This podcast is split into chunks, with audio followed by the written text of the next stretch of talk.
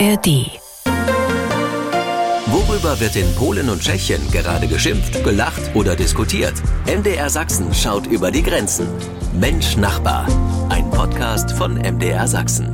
Willkommen zu Mensch Nachbar, die Dreiländersendung mit Neuem, Interessanten, Kuriosem, aber auch Kritischem aus Polen und Tschechien. Und in Wrocław begrüße ich meinen Kollegen Tomasz Sikora. Dzień dobry, witam z Wrocławia. Wir bereiten uns auf alle Heiligen vor und das bedeutet, dass viele Polen heute unterwegs sind. Das wird auch Mitte der Woche und am nächsten Wochenende der Fall sein. Wie sich herausstellt, ist dies der mobilste polnische Feiertag. Viele Polen sehen es als ihre Pflicht an, rund um den 1. November die Gräber der verstorbenen Familienmitglieder zu besuchen. In vielen Städten, auf vielen Friedhofen. Wir schauen aber auch nach Tschechien. Peter Kumpfe in Liberec. Hallo. Und natürlich hm. interessiert uns auch, was unsere südlichen Nachbarn in Tschechien diese Woche so zu berichten haben. Hoherwenek ist wieder da. Also, äh, also Peggy, nicht ich, äh, sondern die Statue in Pilsen auf dem Pilsener Marktplatz. Denn obwohl das Theater von Spabel und Hoherwenek in Prag ist, äh, stammen diese beiden Figuren aus der Bierstadt Pilsen. Und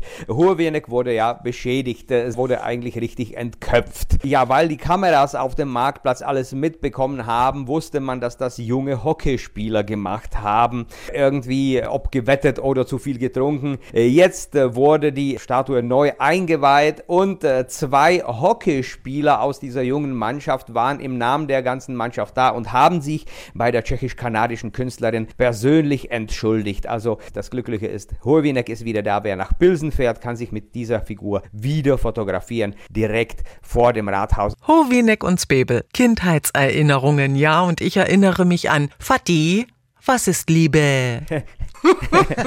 Auch das ist Mensch Nachbar hier beim Sachsenradio. Ich bin Peggy Bolter. Herzlich willkommen zu unserer Dreiländersendung.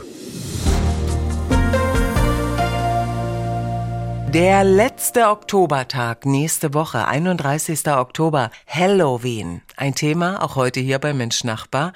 Wird Halloween in Tschechien gefeiert, Peter? Für meine Kinder ist das schon ein ganz normaler Feiertag. In der Schule gibt es äh, einen Gespenstermarsch. Es gibt äh, hier in der Gegend ganz äh, verschiedene Gruselpfade. Es gibt äh, spezielle Menüs in den Kneipen. Es gibt äh, spezielle Programme. Es gibt Partys für die etwas größeren. Also Halloween hat sich so äh, ganz langsam in das Leben der Tschechen eingeschlichen. Hm, Peter, aber der Hype um Halloween ist nicht bei jedem bei euch im Land beliebt und stößt auch nicht bei jedem auf Verständnis. Für Schlagzeilen letzte Woche sorgte ein Pfarrer in einem eigentlich kleinen Dorf in der Nähe von Břeclav in Mähren, weil er zerstörte die Kürbisse, die die Kinder in dem kleinen Park vor der Kirche installiert haben. Und das tat er sogar zweimal, weil er, wie er sagt, darin Satan sah und er war sich gar nicht bewusst, dass es einen Feiertag gibt, das irgendwie Halloween heißt oder so ähnlich. Die äh, sonst äh, so ungläubigen Tschechen konnten sich da kaputt lachen und sagten, vielleicht hat er es etwas äh, mit dem Messwein übertrieben. Gutes Stichwort, da schauen wir gleich mal ins katholische Polen, Thomas Sikora. Halloween-Kult hm. bei euch? Nur hatten wir das Äquivalent zu Halloween früher als diesen amerikanischen Feiertag. Am 2. November hatten äh, und haben wir den Allerseelentag. An diesem Tag äh, wurde in Polen jahrhundertelang das Ritual der Altväter, also sogenannte Dziady, gefeiert. Äh, die Geister der verstorbenen Familienmitglieder wurden angerufen. Die Polen glauben, dass an alle Seelen verstorbene Familienmitglieder aus dem Jenseits zu uns zurückkehren. In vielen Kirchen werden Messen für die Seelen dieser Verstorbenen abgehalten. In vielen Häusern treffen sich die Menschen und versuchen, die überraschenden Zeichen zu sehen, die von der Anwesenheit der Verstorbenen bei uns äh, zeugen würden. Gibt es auch kritische Stimmen zum amerikanischen Brauch Halloween und wird er denn so typisch amerikanisch auch bei euch im oh Land ja. gefeiert? Ja? Oh ja, wir haben jedes Jahr Streit über Halloween. Jedes Jahr empört sich viele Priester offensichtlich darüber, dass es Satans Anbeutung ist. Heute hörte man sogar in den Kirchenwände Predigt was davon, dass es äh, ein gefährliches Spaß ist weil der Satan kommen und die Kinder in Besitz nehmen wird. Äh, sie werden Albträume haben. Die Eltern versuchen zu erklären, dass Halloween eine gute Gelegenheit ist, den Kindern das abstrakte Konzept des Todes zu erklären und sie damit vertraut zu machen. Deshalb verkleiden sich immer mehr polnische Kinder trotz der Warnungen von Priester und sagen Süßes oder Saures. Und gleich schauen wir in den Bußgeldkatalog bei unseren Nachbarn. Wie teuer kann Schwarzfahren in Bus und Bahn werden? Mensch Nachbar, ein Podcast von MDR Sachsen. Sie hören Mensch Nachbar hier beim Sachsenradio. Ohne Ticket in Zug und Bus und Straßenbahn unterwegs. Wie teuer ist Schwarzfahren eigentlich bei unseren Nachbarn?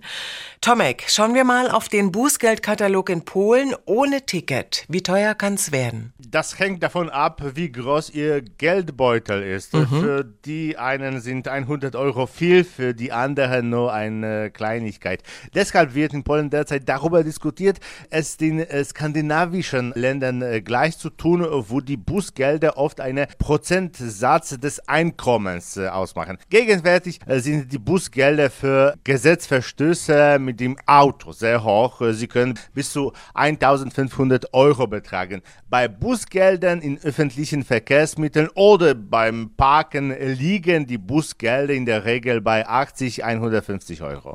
Ist dies auch noch von Stadt zu Stadt, von Region zu Region unterschiedlich oder gibt es wirklich da einen landesweiten einheitlichen Bußgeldkatalog? Das polnische Äquivalent der DB, also die PKP, fährt auf überregionalen Strecken und hier sind die Gebühren festgesetzt. Aber bei den zum Beispiel Regionalbahnen werden die Gebühren von den Provinzmarschällen erhöhen und die variieren die Tarife. Dennoch beträgt das durchschnittliche Busgeld etwa 80 Euro. Das im Durchschnitt das Zehnfache des Fahrpreises für so kurze äh, Strecken. Noch eine Anmerkung. Die Polen kaufen ihre Tickets oft online. Es gibt äh, viele Apps für das Handy, mit denen man äh, Zugtickets, Straßenbahntickets, Parkscheine kaufen kann. Und beim Parken äh, drucken wir keine Tickets aus. Ob das Auto das äh, Parken bezahlt hat, wird von einem äh, vorbeifahrenden Kontrolleur überprüft. Der Strafzettel befindet sich nicht äh, hinter der Scheibe, sondern im Mailbox. Peter, in Tschechien, wie wird bei euch mhm. mit Schwarzfahrern umgegangen? Also gerade in größeren Städten war das eine Zeit äh, fast eine Mode, einfach schwarz zu fahren, weil keiner da war, der das so richtig kontrollieren würde. Äh, die Verkehrsbetriebe haben gegengewirkt und man trifft Revisoren, wie man ja äh, diese Kontrolleure hierzulande nennt,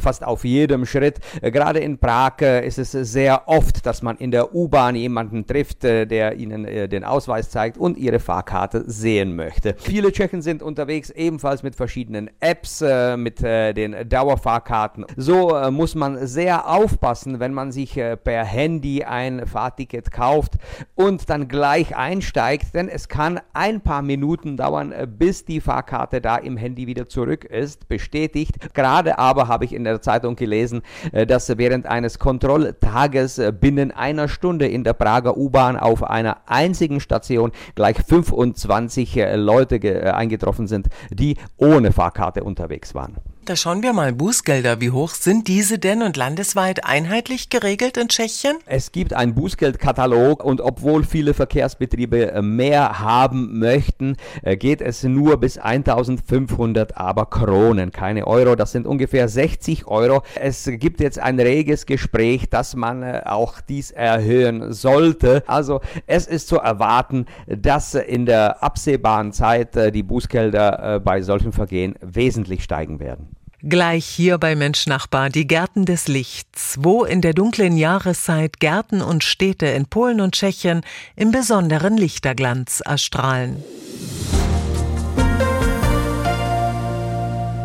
Mensch Nachbar, der Blick zu unseren polnischen und tschechischen Nachbarn jede Woche hier beim Sachsenradio. Und erhöhte Strompreise haben die Gärten des Lichts im vergangenen Winter etwas zaghafter leuchten lassen.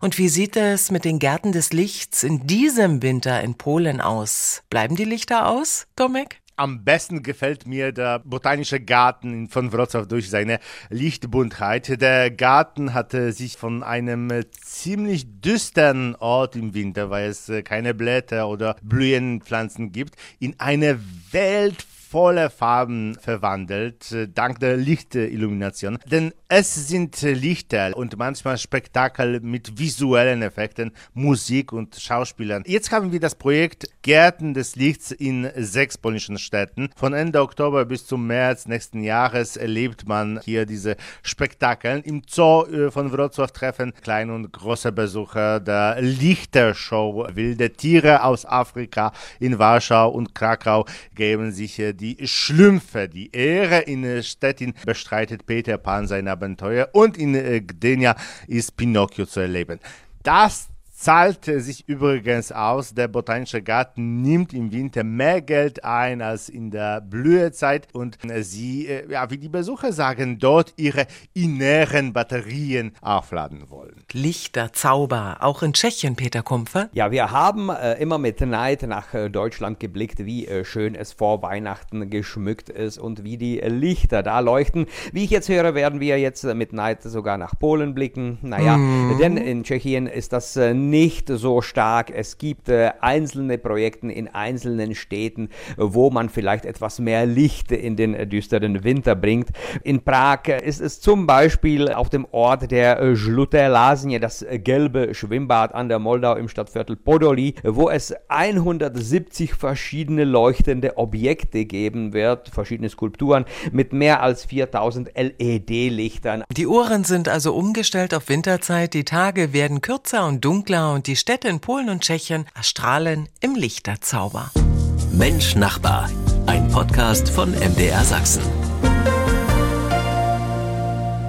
Herbstzeit, mal wieder Zeit fürs Museum. Und bei unseren Nachbarn gibt es moderne, interessante Museen, die auch uns begeistern können. Und so manches wird noch interessanter, wenn eine Verkostung dazu lockt, Peter Kumpfe. Ja, es handelt sich um ein äh, Slivovitz-Museum. Mm. Also der Brand äh, aus Pflaumen wird da groß gefeiert. Es wird da auf ganz moderne Weise gezeigt, wie Slivovitz hergestellt wird in audiovisuellem Programm. Und selbstverständlich kann man da dann auch verkosten. Es gibt den klaren, es gibt den goldenen, es gibt einen koscheren. Jeder kommt da auf seine Kosten, wenn er 18 plus ist. Also ein interessantes Museum. Das Ganze findet äh, auf der kleinen Seite statt, unweit des Lausitzer Seminars. Na dann, auf die Gesundheit. Dankeschön für viel Interessantes und auch für diesen kleinen Tipp. Das Libowitz Museum in Prag. Schöne Grüße nach Tschechien, nach Liberec, Peter Kumpfe. Prosit, tschüss, nassliche auf Wiederhören. Nächste Woche bin ich wieder dabei. Jahrhunderte alte Geschichte und nicht nur nüchternes Wissen über Herstellungsprozesse kann man auch in Polen erkunden. Und dabei steht der polnische Wodka im Mittelpunkt, Tomek. Natürlich. Wir haben in Warschau und Krakau Wodka-Museen. Das sind sehr interaktive Museen. Das das bedeutet, dass die Exponate nicht nur hinter Glas zu sehen sind. Jedenfalls haben es sich die Betreiber der Museen äh, zur Aufgabe gemacht, den Polen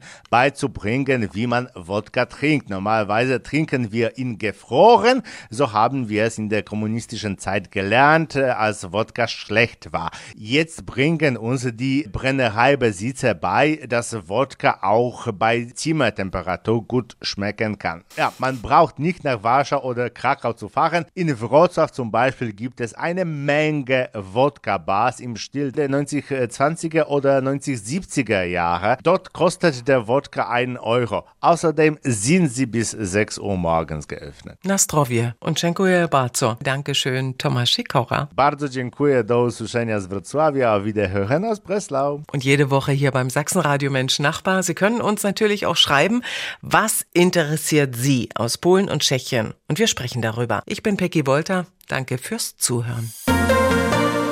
Worüber wird in Polen und Tschechien gerade geschimpft, gelacht oder diskutiert? MDR Sachsen schaut über die Grenzen. Mensch Nachbar. Ein Podcast von MDR Sachsen.